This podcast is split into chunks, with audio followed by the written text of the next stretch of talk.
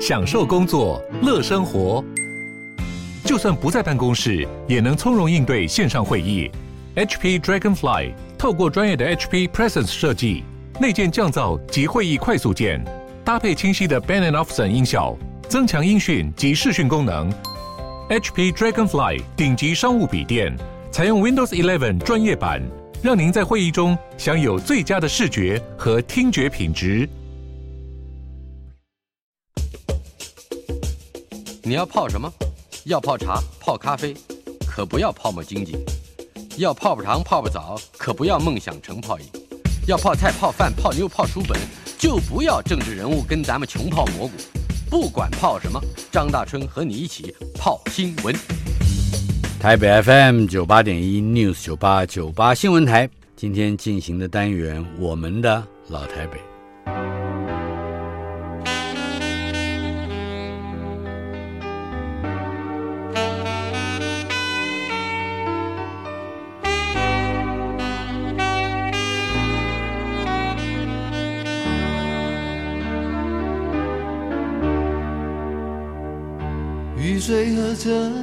我的老台北没有一个固定的空间坐标，它在我们始终无法全然忘掉的往事里。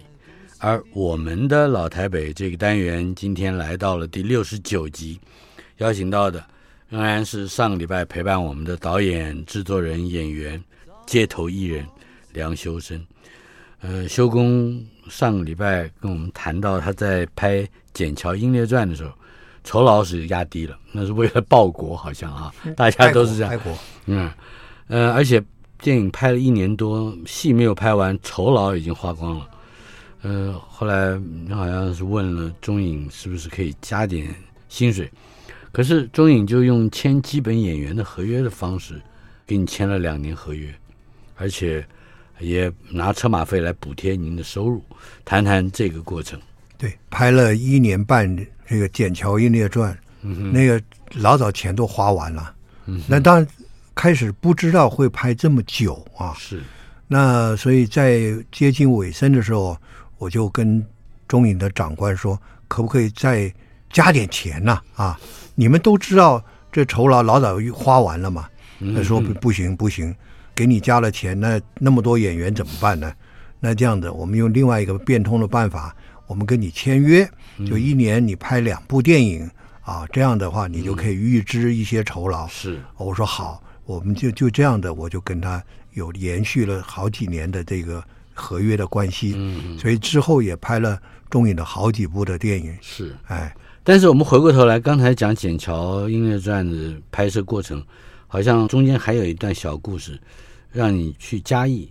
在嘉义待了一段时间，是是是，谈谈这一段。我终于获得了高志航将军这个角色，当然真的喜出望外啊！当然压力也很大，可是还不知道该怎么样来准备。虽然看了以很多的当年的一些空战的一些资料，甚至于对高将军他的生平的一些啊、嗯、过往啊，也都有一些熟读之外，是。可是实际上，我是到底能不能扮演的？呃，让导演满意，我也没把握。所以开拍的第一天，我记得好像应该是中研院吧，还是哪里的这个宿舍，借用宿舍在拍的，拍我家，跟我母亲，跟我太太，跟我女儿拍家里面的戏。嗯哼。第一天拍完以后，导演说了一句：“你不像军人。”嗯。哎呦，我一听了，心里有一点。有一点歌，还是有一点有点犯嘀咕，是怎么回事啊？怎么有这句？呃，导演就没有继续讲了。后来他就就说：“好，今天收工了。”到了晚上又通知我了，说：“你这样子，你明天一早到松山机场报到，空军松山机场啊。”嗯哼。然后你带一些换洗的衣服，没告诉我要干嘛。嗯。我也不敢问。第二天一早就到了松山机场。嗯，就跟导演会合，跟我们的制片会合，然后我们三个人居然就上了空军的直升机，哦、我也不敢问去哪里，就飞到嘉义机场。哦，嘉义空军机场，空军机场。就降落了，然后就是机场的大概连队长吧，嗯，什么就迎接了，迎接以后就把我带到二十一中队。这个军事算不算机密我不知道，大家知道就嘉义机场就是四大队，四大队就是高志航的原来的大队就在嘉义机场，四大队，四大队它有分二十一中队、二十二中队、二十三中队，那我就在二十一中队，就把我用吉普车送到二十一中队，就跟飞行员中队长就开始生活十天。你你不能飞上天嘛？你我不能。那那你做些什么事呢？这些？我一早，他们起床，他们都要升空训练飞行。嗯啊，先有行前教育，我也参加。反正他们起床，我就跟着起床。完了以后，他们就要升空，我就陪着中队长看着他们一个个安全的升空，然后再等他们一个个安全的落地，然后午睡，然后下午运动。不是游泳就是打球，就是什么都可以。然后这运动完了以后，又有一些所谓他们的一些教育，教育的部分啊，这个就不说了。重要的是，到了晚上是一定把我摆在跑道头的警戒室。哦，每天的，是警戒室，也就是可能听众朋友有的知道，有的不知道。这警戒室到现在都是有存在的。我们所有的警戒室都是。随时都是四架飞机在那待命，嗯，飞行员是也都是精神奕奕的在那边待命，嗯，随时有状况要五分钟之内或者还是三分钟之内要升空，嗯，要迎敌，是。一直到现在都是每天晚上就把我摆在那里，我也不能睡觉，你晚上不能睡觉，不能睡觉，就在那就是感受这个战斗气息，嗯，那中队长说你在这里。我说我在这里，他说我们没有亏待你哦，嗯，你你你可以去看我们飞行员，大家都战战兢兢的保卫国土，保卫我们的领空。你猜他们在那里干什么？他们都坐那里，也都是放松自己。他们也不是在那里看电视，也不是看书报杂志啊，嗯，他们就在那里休息，嗯，可是心里是在准备的，嗯，尤其中队长说，你晚上你要吃什么？你只要把这个警戒室那个电话你拿起来，嗯，就直通那个厨房。你说你要吃牛肉面，嗯，等一下就送来了。我说真的？他说对呀。那你要吃熊掌没有啊？其他都有。我真的，我一拿起来，我要吃牛肉面。等一下吉普车真送了一碗牛肉面来。然后中队长说，尤其第一天还给我弄了几个菜摆那里，啊，就说那你要不要？你能不能喝点酒？我说。喝一点可以啊，还弄了一瓶高粱在那。他说这样子，怕你无聊。嗯，可是我希望你不要无聊。嗯，你可以去感受，你也不要没事去跟这四位飞行员去聊天啊。不是人家他们都是有任务在身的。对，你不要你是什么去聊天。我说我说我不会我不会。我我就在那里就看他们到底在干什么。然后后来真的我很无聊的时候，我就喝点小酒啊，吃点东西。可是，就是白天跟他们在一起是这样的一个过程，晚上就是在跑到头，然后我也分配了，因为我们的飞行员啊，对国家对栽培一个飞行员，除了要花费这么样这么样的一些费用栽培一个，是对生活起居都有很十足的照顾啊。我也有派一个勤务兵给我，嗯哦，哎，我从起床开始。就差这个勤务兵没有帮我刷牙，帮我洗脸，其他的什么事情都勤务兵都帮我顾到了。嗯、是，哎，我换洗衣服，他都会帮我们收去了，帮我们弄得干干净净的。嗯、还有一些生活起居的一些小的，要请他们来来帮忙，他们都会给你料理的好好的。十天完了以后，嗯，直接到屏东机场开拍。哦，等于就是开拍的第二天。第一天刚刚讲是是已经过去了嘛？嗯，第二天是在屏东机场开拍的第一天，一天拍完了以后收工的时候，张导演满脸笑容过来拍着我。这么多演员，只有你像军人。哇，这个这个训练，哎，当时如果我是你，我会申请自愿留营啊。我那 每天有小酒喝，有菜吃，还有牛肉面。你去支援留营就没有这些待遇了，这些福利就没有了。哎，不过当时也就很顺利的开拍了。是，我要特别要讲出来，也就是跟听众朋友大家互相勉励，就是说我们做一个什么事情啊，嗯，千万不要掉以轻心。除了要准备之外，你实际的，你真的要去参与，要有想在真正的从事这个工作之前，你是不是有机会去参与一下？比如你去，你到到路边去卖个这个生煎包。卖个小笼包，你是不是要在之前你要花点时间自己去怎么去折小笼包，怎么样去让小笼包很快的可以端出来，或很快的摆在这个顾客的面前，甚至于他们觉得好吃。嗯，我这个准备不能说，哎呀，我我反正这这个这个面食的东西从小吃面食大了，看妈妈我也会了，不能这么掉以轻心。只要你有准备，这个来了以后，你就掌握住了。是。在《筧桥英烈传》之后，我们知道还有一九八零年的《古宁头大捷》，您也是演另外一个非常重要的将领李光前将领。李光前，嗯嗯，谈谈这一部片子的经历。他好像也是张宗泽导演。是，嗯啊，呃，《筧桥》拍完以后，张导演他本身的公司啊，他也拍了另外两三部戏。嗯嗯，当然他一直对我很好，都让我演主角。那么接下来马上就拍了一个拳脚片，这是我第一次拍拳脚，叫《追命人》。哦，《追命人》上演的时候有改名叫《侠士追命客》。哎，他还花了钱呢，用日薪呢，就每天一天多少钱，请了香港的那个邵氏的月华、罗列、是白鹰来捧我一个人。哦，可是不得了。他们打的啊，真的，我是花拳绣腿啊，人家是真材实料啊，所以我每天打完了以后，收工我一定到跌打损伤那去整治一下，我手手也是肿的，脚也是肿的，全身都是伤啊，因为真的跟不上他们，他们打的太快了。拍了一个一个这个戏，后来我记得还跟张导又拍了这个之外，又拍了什么？祝老三笑谈，好像司马中原的原著。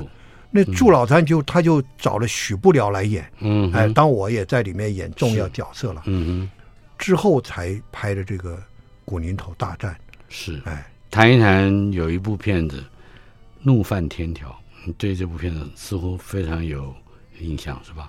这个《怒犯天条》是第二次跟白景瑞导演合作，对我来讲也是一个挑战呢。嗯，因为那个戏里面是跟柯俊雄，我们是演一个是生死的兄弟，嗯哼，是从小一起混的，所以我们都剃了平头，啊，拿了武士刀。那主要他要讲的就是说，这两个老兄弟啊，都大了以后啊，都结了婚了以后，他们的小孩儿居然最后变成一个不是好兄弟了，是棋逢对手的，一个是在警界了，嗯，一个是一个。调皮捣蛋的了，为非作歹的了，就这么样的一个这个下一代哈，是跟上一代是截然不同的一个情感。可这个情感两代情还在，是当这个两个老兄弟看到这个自己的孩子都已经变成对立了、对抗的角色的时候，这个老兄弟要怎么样来？是我们要站在父亲的角色，还是站在老兄弟的角色来面对这个事情？嗯，这个非常的好。那一年呢、啊，其实那部戏我表现不错，我们柯老大就说：“哎呀，修身这个戏演得好，那真的都跟以前不一样的类型的一个戏啊。”说这今年报金马奖啊，你绝对有希望。嗯，可是那一年就没报金马奖。嗯，因为那一年白导演呐、啊、就荣任金马奖执委会主席。哦。他要避嫌，避嫌，嗯，所以我们就不能报名，所以那就那一次这个很遗憾了，哎，也也遗憾了，也遗憾了。也不过在那一段时间里面，也从大概就是台湾讲起来是六十年代，或者是西元的以七零年代到八零，哎，呃，有所谓二情二零，是。这个文艺爱情片，三厅式爱情电影，你好像跟这个三厅电影是擦身而过啊，你没有演过琼瑶的。没有，没有。嗯，这个。但是那个时候你演，你是跟张佩成导演合作，有差不多是这段时间。跟这中影的戏，嗯，也就是在《剪桥英烈传》之后，是，哎，跟张导演拍了这个呃《秘密相思林》、嗯，老虎癌、老虎癌。可是这两个都不属于像刚刚你讲的二情二零的这种爱情文艺片。嗯嗯，哎，所以春哥最喜欢说我是性格小人，可能那个就不适合拍那个刚刚讲的文艺爱情片。嗯、是，所以会像这个《秘密相似的》、老虎啊，还有其他的。呃，中影我还有后来也也有拍的《强渡关山》呐，强渡关山都，呃，在之后有被人家来选择把我选去拍的，大概也都不是属于这种文艺爱情片。当我有去客串那个一一些的，那个我觉得我客串的时候，就是在《剪桥英烈传》刚刚拍完，那个时候收入少，嗯哼啊，比如说一些老朋友啊，比如说拍。陈耀琪导演的什么《爱情长跑》啊，哦，爱情长跑，什么这些，其实都是去，其实就去赚钱的。嗯哼，哎，在里面是客串的角色，那个海报上面都写梁修身客串主演，客串都是 都是就是所谓跟这个呃文艺爱情片有接触，大概就是有这样的几部戏了。嗯，还还有一部片子，在现在讲起新浪潮导演的时候，比较不会提到，他比较早。而且不是典型的侯孝贤、杨德昌这样的片子，那是一部吴念真的第一个剧本，徐敬良导的《香火》，您也参与了。《香火》那是也是中影的戏啊。嗯哼，那个时候像杨德昌导演、侯孝贤导演好像都还没有正式执导演筒啊，嗯、尤其呃杨德昌导演好像还没有还没有加入，是是还没加入这个行列，哎。那香火更早了，那应该算是民国六十七年、六十八年的事情啊。嗯嗯，因为那个六十八年，对，一九七九，对，那那个也不是属于那个片子是巨星做的宣传行销。我那时候在巨星公司打工，哦、打了一个月。哦，是，是正好那部片子《香火》哦、跟《肥龙功夫经》两部片子上演。哦，香火在前，对。那个柯俊雄跟杨丽花在戏里面他们是客串，嗯、一个演我爷爷，一个演我奶奶啊。嗯那他们就是一开戏这一开头，他只是讲一些呃历史的部分，这个香火相传，嗯、这个历史一开始的这个家族里面的长辈，就是他们两位来饰演这个，然后就相传下来了。嗯、是。那个编剧有三位：陈明潘、陈明潘跟吴念真，他们三位，但他们都是年轻小伙子了。嗯哼，徐敬良导演那个时候从意大利学电影回来，也非常有有想法的导演，就拍了这个。嗯那我第一次去韩国去拍外景，拍雪地，也就是这个香火。啊、是，我记得非常的印象深刻。我们那个时候摄影师、摄影的大助理，那摄影师都有大助、二助嘛，对、嗯、吧？大助就是我们后来的电影大师、摄影大师李平斌。李平斌，嗯、因为那时候我们都一起去了韩国啊。有的时候现在看一些过往的照片啊。那韩国那个时候，这部戏的香火的照片有非常多的，都有李平斌在里面。嗯，对，那个时候他也是年轻小伙子。哎，是在这么一段时间里面，特别是演过了我们称之为民族英雄的几个角色，我我觉得这样的角色，他们的人格典型也对你的为人处事有非常重大的影响。可以谈一谈这方面吗？不能说影响，我觉得对我的言行举止会有约束。嗯嗯，尤其近几年呢、啊，常常会听到人家会称呼我这个民族英雄、民族英雄啊。我觉得我更应该要对自己要律己要更严了、嗯、啊！我们千万不要有有损或有辱民族英雄这四个字。嗯，就是你演的角色。他们的人格典型也被你放在这个整个生活里面，成为一些包括我想特别强调的是伦理生活的实践了。会，我一直我跟我家的人讲，我说这么多年我的工作还算顺利，我们全家大家都非常平安健康。嗯，我说我都认为就是高志航将军跟李光前将军呢、啊。嗯，他们一直在保佑我们。他们都给我们很多的祝福，嗯嗯，我说我们要珍惜，所以我都这个一两年、两三年，我都会去金门李光前庙，我都会去。我去，我没有去干什么，我真的每一次去，我都坐那边几个钟头，我跟他讲话，嗯我跟李将军聊天儿，哎，那聊我不是在那真的跟跟着他的那个那个戎装的像啊，还是他的神像啊，在那边真的讲，开口讲话，我在心里面我坐那看着他跟他讲话，那我也会像我去去年下旬呢，我我也会去台东制航基地，嗯，哎，就高制航制航基地。我也会去拜访啊，会去感受一下这这个制航基地啊，这个好像回到家一样啊。我不断的会有这样的，让我一直跟他们是靠近。那我每一次去，不管去金门也好，或者是跟志航基地或高志航将军的任何的，包括他的公子啊高耀汉啊，也最近也也过世啊。只要有这样的一个靠近呢、啊。我就觉得我的精神就突然就特别的好，嗯，哎，就感觉我好像充满了未来的自信跟希望一样，嗯、很很奇怪，嗯，那所以就是我讲了，很多朋友说我真的不适合这一行，嗯，我高中毕业的时候就应该去读军校，就应该是军人。当军人，哎，对你你太耿直了，太像军人，嗯、一言一行都是这样。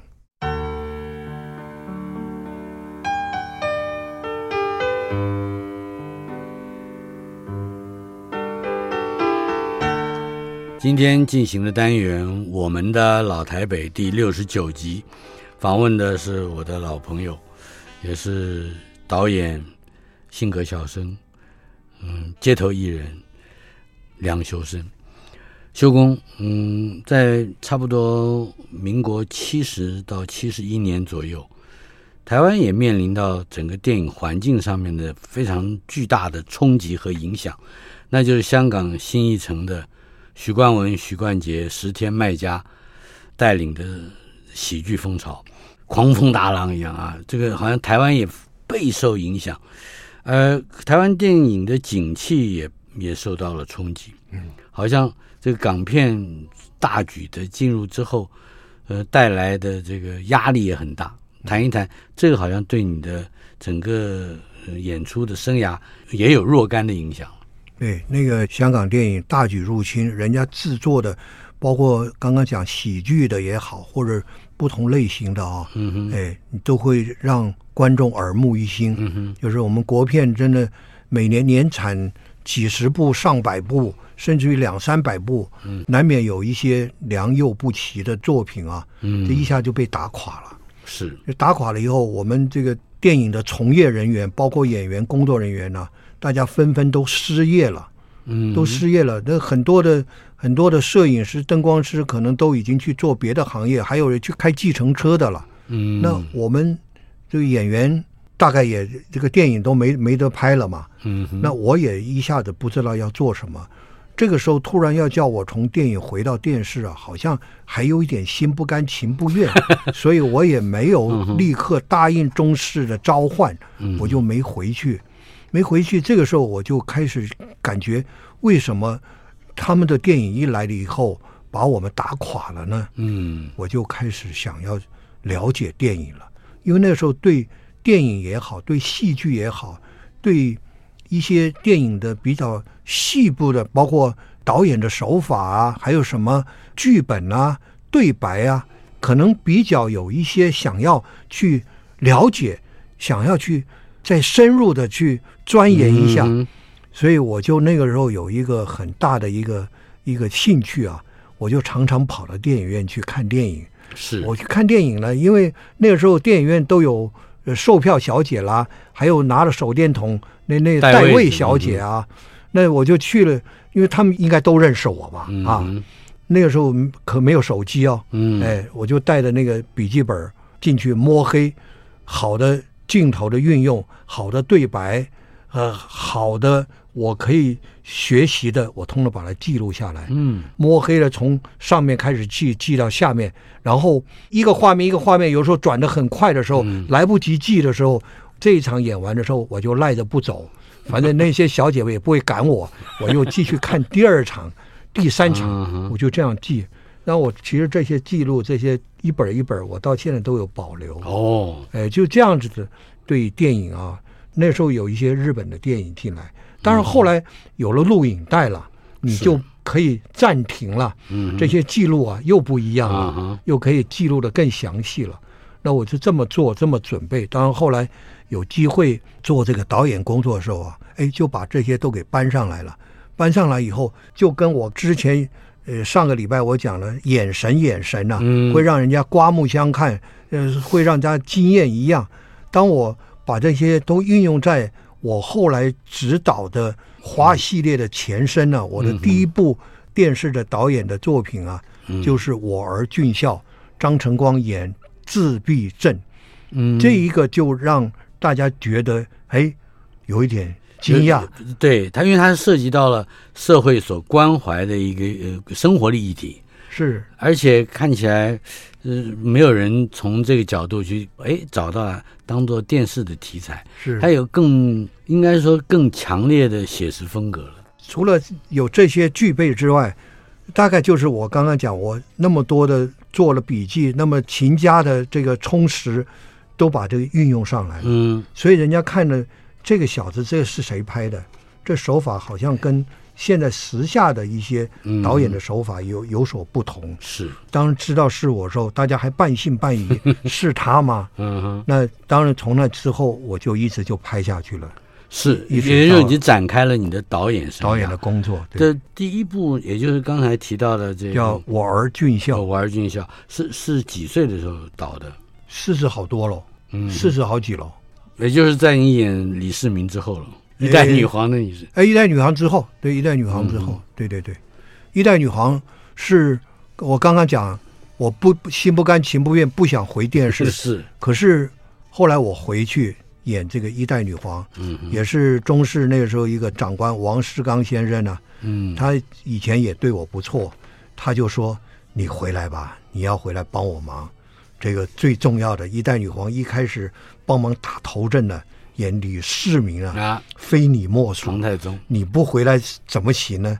你一定要帮我，所以我就隔了大概有两年了、啊，每天呢、啊嗯、不知道鬼混了、啊，真的每天就这么一天过一天呢，什么都不想干。完了就是去接了这个一代女皇，是。演了十集，嗯，第一集到第十集，第十集李世民驾崩，皇帝再见，哎，这 可是创造了非常非常好的口碑跟收视率。是之后从导演生涯说起，那么除了在电影院里面做小笔记本，或者是面对暂停的录影带去做记录。你合作过的这些个导演们，其中有很多真的在当代都可以称之为大导演了，张增泽啊、白景瑞啊。那从他们的跟他们的交往经验和合作经验里面，嗯，有什么值得回忆的地方吗？特别是在你作为导演之后体会到的。其实每一个导演的个性都不一样，嗯，不一样的就可以在他们指挥。的情绪方面也会有所出入。嗯嗯，比如说啊、呃，我的恩师张震哲导演呢、啊，山东人，他有时候情绪会有时候会急躁一点。嗯，甚至于他下一步要做什么，他在这个当下他不知道他下一步可能会做什么。这个我现在讲有点很悬了，怎么说？嗯，因为他求好心切，此刻他在想说，比如说我们这个春哥。大春先生，他在想说你要怎么样的演，怎么样演。嗯。后来在看着大春先生的时候，他可能已经在想了，那个梁修身等一下是不是要进来进画面？这他应该跟大春要讲什么？是什么什么？他就所以感觉他变化很大。他会他会在一面拍戏的现场会一面改主意吗？会改会改。嗯。所以常常很多人会误会他，误会他什么误会呢？尤其他每天收工，他回到自己房间的时候，在这个时候已经告诉明天的演员说有张三、李四、王五、赵六了，你们这四四个人要准备好。嗯啊，可是他还在做功课，他还在求好心切，所以等到到了八点九点的时候，又被通知了，还有谁？还有张大春，还有梁秀生，所以明天是六个演员。嗯，那怎么又突突然呢？对不对？然后。又在了，等到十点的时候，又多了，又多了江明了，又又多了崔福生了，怎怎么越越来越多了？可是这个时候可能到了十二点，他想不行，嗯，明天还是另外四个就行了，一个张大春，一个梁秀生，一个张三李四，就这四个就行了。可是已经来不及通知，您都发出去睡觉了嘛。嗯。等到第二天呢，这些人都来了，十个都来了，这就拍了拍了拍了，拍了。一拍，他一看呢、啊，张大春跟梁秀生这两个人演的真好啊，他就让这两个人这一天就一直演下去了。嗯嗯那八个人都在旁边等了一天，什么也没拍到，造成误会了。嗯嗯所以张导演很多的演员对他有不谅解，就是说他就耍我们。尤其我们比如在南部拍，前一天晚上叫我们赶快火速，你们搭夜车都要赶到屏东来，就第二天一天一个镜头也没拍，叫我们又化了妆，穿了戏服，什么也没有。第二天还不知道什么样子，是就误会，其实不是，他就觉得这个他要呈现最好的，最好的这两个人演的这么样的入戏，就你们了。嗯哼，他就会这样子来的，是所以他就会有这样。这是比如张导演，那张培成导演呢，他又不一样，他就比较温和，嗯他不会想要叫便当吃，嗯他会说：“哎，我们自己找一个谁，比如说我们服装师，他会做一些面食，嗯。他就去，哎，你就做面食，大家中午就吃面食，面也好，包水饺也好，嗯大家也参与了啊，或者是嗯。第二天。你你不是会烙饼吗？来做烙饼做 做，我们来就是，哎，这个就不一样，就在呃所有的一个紧张，刚刚大家都是这么样的为工作全心投入的时候，利用吃饭的时间，大家可以轻松一下，嗯谈笑风生了一下，在饭后的工作又是另外一个大家的感觉，所以每个导演会不一样。那白导演就他有时候会喜欢指导我们。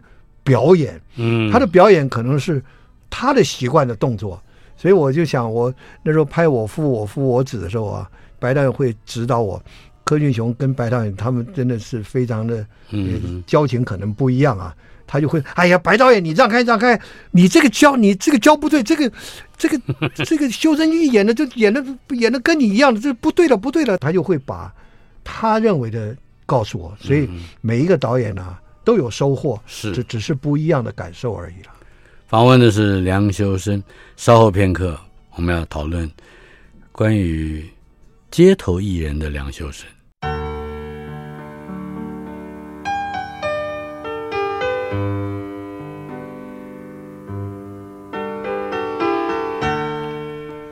我们的老台北第六十九集，邀请到的是导演、制作人，性格小生。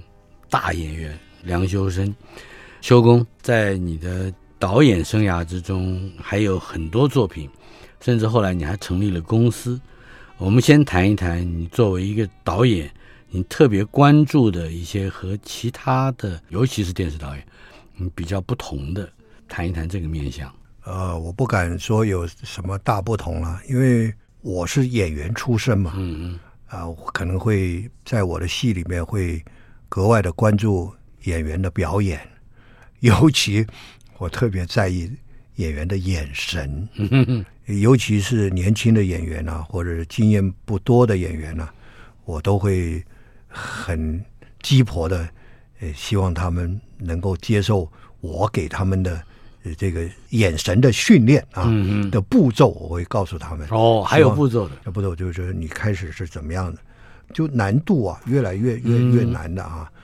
嗯、我我还记得我在拍那个《再见忠贞二春》的时候啊，嗯哼，里面有一个眷村里面的小孩，平常调皮捣蛋，嗯，哎，喜欢打架啊，这这这么一个一个角色啊，最后当然被少年组抓去了，嗯，因为他也拿了刀了，砍了人了，嗯哼，这一个角色呢，我们那个陈建州黑人。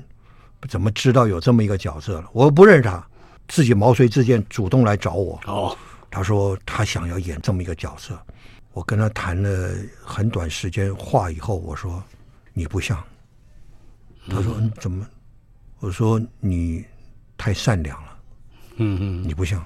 我说你你你的眼眼神，告诉我，你你就是个乖孩子。我这个角色不是个乖孩子。嗯哼。他说我真的想要获得这个。嗯哼。他说我怎么办？你你你是不是有什么方法？我说你要训练，你真的要要练你的眼神。我就把我的方法告诉他。我说你去，十天以后，你再来见我，并不是说十天以后你见我就是你哦，不是哦。嗯哼。我还是要看看你你的善良是不是有不一样的一些蜕变啊、哦？他真的去练啊哈，哎，练成了吗？练练了，当然有接近，有接近。我说有六七成。第二天他就到马来西亚去，他在飞机上也练，所以很多连空中小姐都说：“你怎么了？你怎么眼睛发直啊？或者你眼睛一直在聚精会神，一直那么用力在干什么？”后来当然他获得了这个角色了。那他也入围了当年的这个金钟奖的男配角，哦，也一样叫喜出望外啊。是，那我就说我没有什么大不同，可是我对这个眼神我是蛮蛮在意的。我后来合作的后面的几部戏啊，我也大胆的用了很多新人，嗯，那我都用我的这个方式传授给他们呢，啊，是，确实都有见到成效，甚至于我拍那个外籍新娘，还真的就实际的外籍新娘哦。嗯越南嫁来的，经过这样的训练，他们都还得到这个最佳新人奖啊！哎，金钟奖还得到最佳新人奖、嗯、女配角奖。对，你除了当导演，而且有非常多的作品之外，还成立了公司，这是以三个孩子的名字为命名的，是吧？是，是三群，三群，三群。谈一谈这个，好像他跟你的整个这个导演的生涯的。另外一个觉悟跟转变有关，是刚刚讲到说拍《我儿俊俏》开始，呃，之后又拍花系列，又拍了华严女士的几部戏啊，比如《燕双飞》啊，什么啊，《玻璃屋里的人》啊，是，然后就一直拍下去。后来就觉得我到底每天在干什么？好像就是工作。我并不是说这些这些戏不好，我认为这就是这工作，好像就是赚钱。好像每天在做这个所谓商业行为，尤其在拍花系列的时候啊，经常就要去翻报章杂志、书报杂志去看什么呢？看外遇，看致命的吸引力，就这些都要摆在戏里面啊。啊哈。那这些久了以后，会想，我是不是可以暂时把这些先摆在一边，甚至先抛掉？那这个时候都已经五十好几岁了。嗯。那回头有有有一天，我真的去回想。我自从从屏东本来推甘蔗车的，然后到了台北，进入了中视，变成演员，从了棒槌变成春哥讲的性格小生，变成电影明星。嗯，这么多这么多的人帮助过我，这么多这么多的贵人恩师，到了今天我五十好几了，应该生活也有着落了，在吃饭应该不成问题了。我是不是应该要回馈台湾这块土地？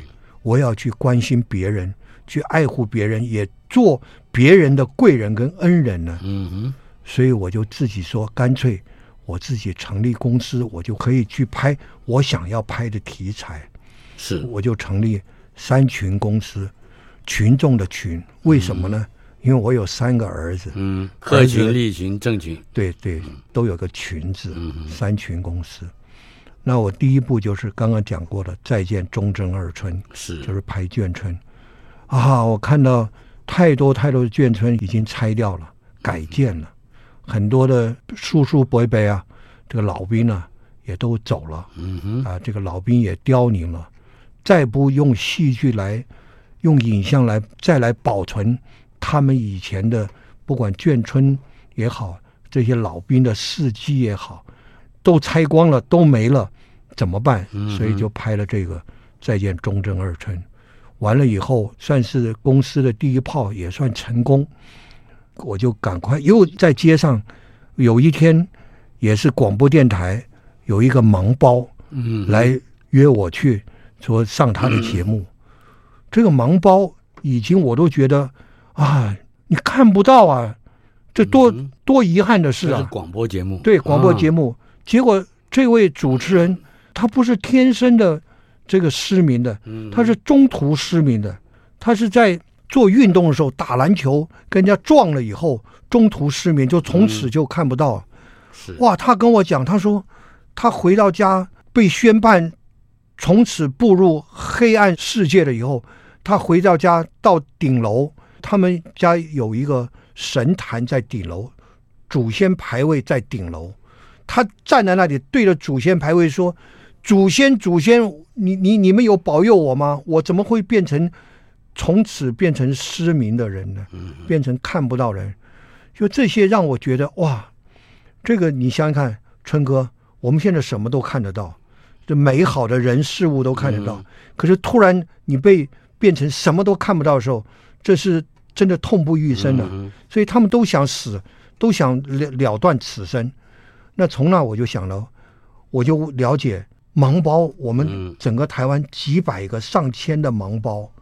可是我们导盲犬呢、啊？那时候只有十几只，太少了。那我们的同胞在街上如果看到导盲犬，说这个导盲犬，哎呀，好可爱啊！这都是比如说黄金猎犬呐、啊，还还是什么，都都很可爱。其实不行，大家要有这个认知，那个不能去去摸它，去触动它，因为它在执行它的任务。它必须非常安定，非常对对对。因为这样子，我就想，我应该去关心盲包。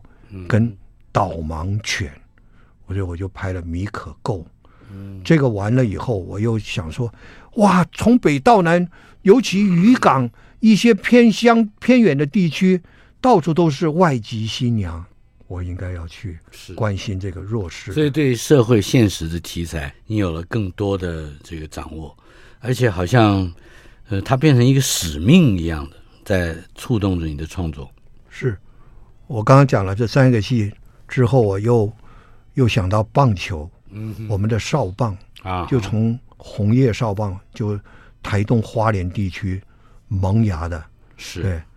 那那个时候，他们真的也没有球棒，也没有球，更没有球鞋，嗯，他们就拿棍子，就用石头用包一包，就当成球。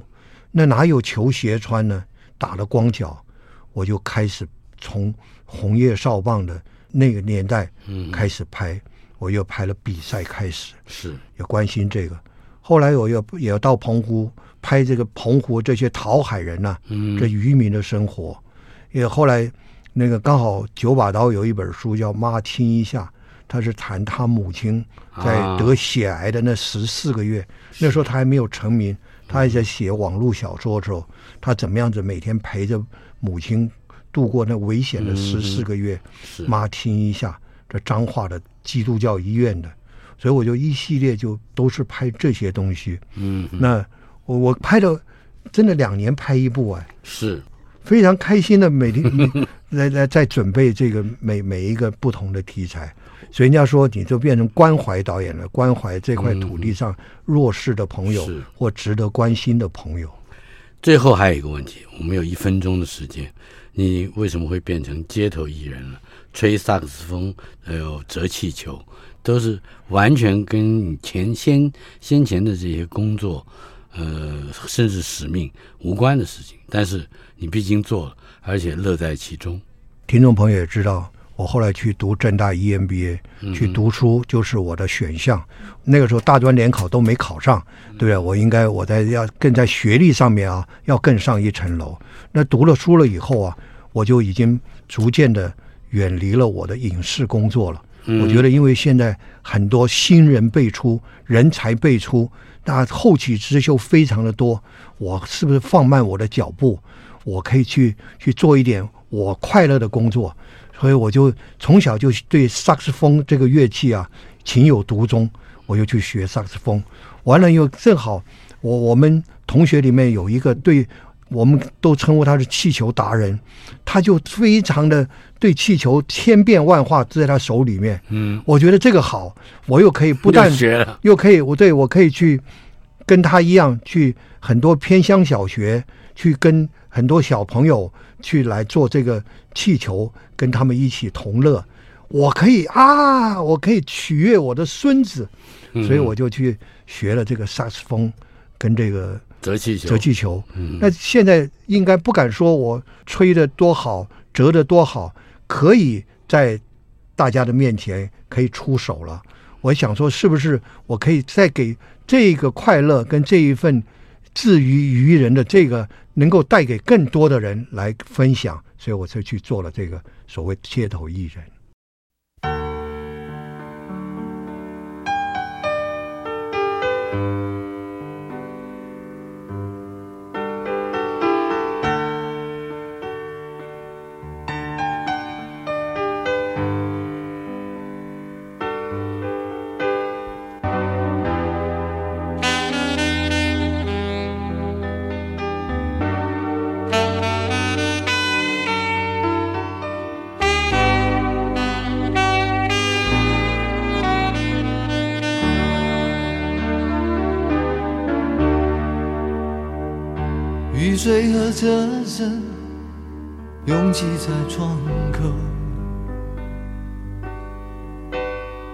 在都市的边缘停留。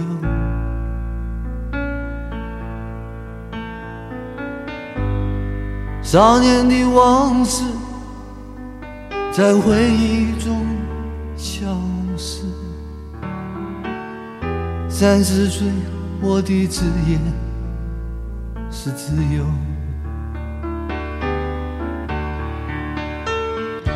勤劳的人啊，无聊的人啊，还有陌生的我，在街头游走，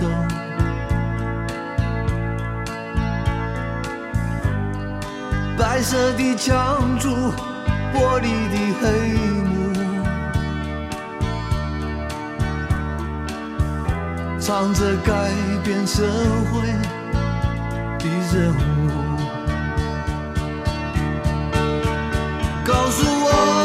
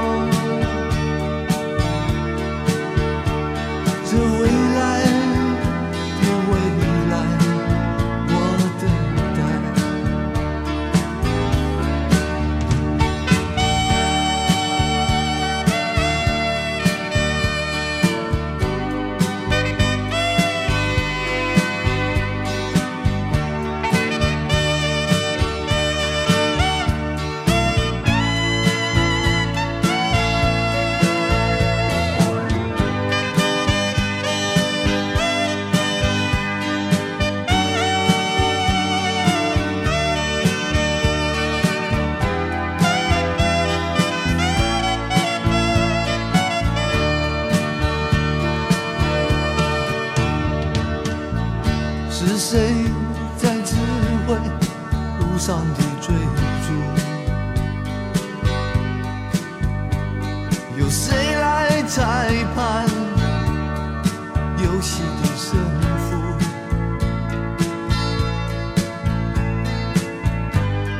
谁让我怕